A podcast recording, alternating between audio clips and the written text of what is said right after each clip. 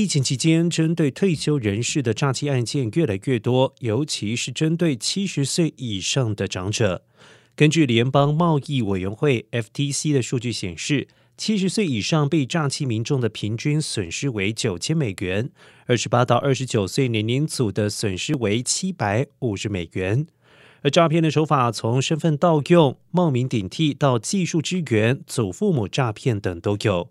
而根据 FTC 的数据显示，在互相确认联系方式之后，有百分之三十六会用电话欺诈，而线上广告或者是弹出网页窗口仅占百分之二，但在这之中有百分之六十八的人被骗走了钱。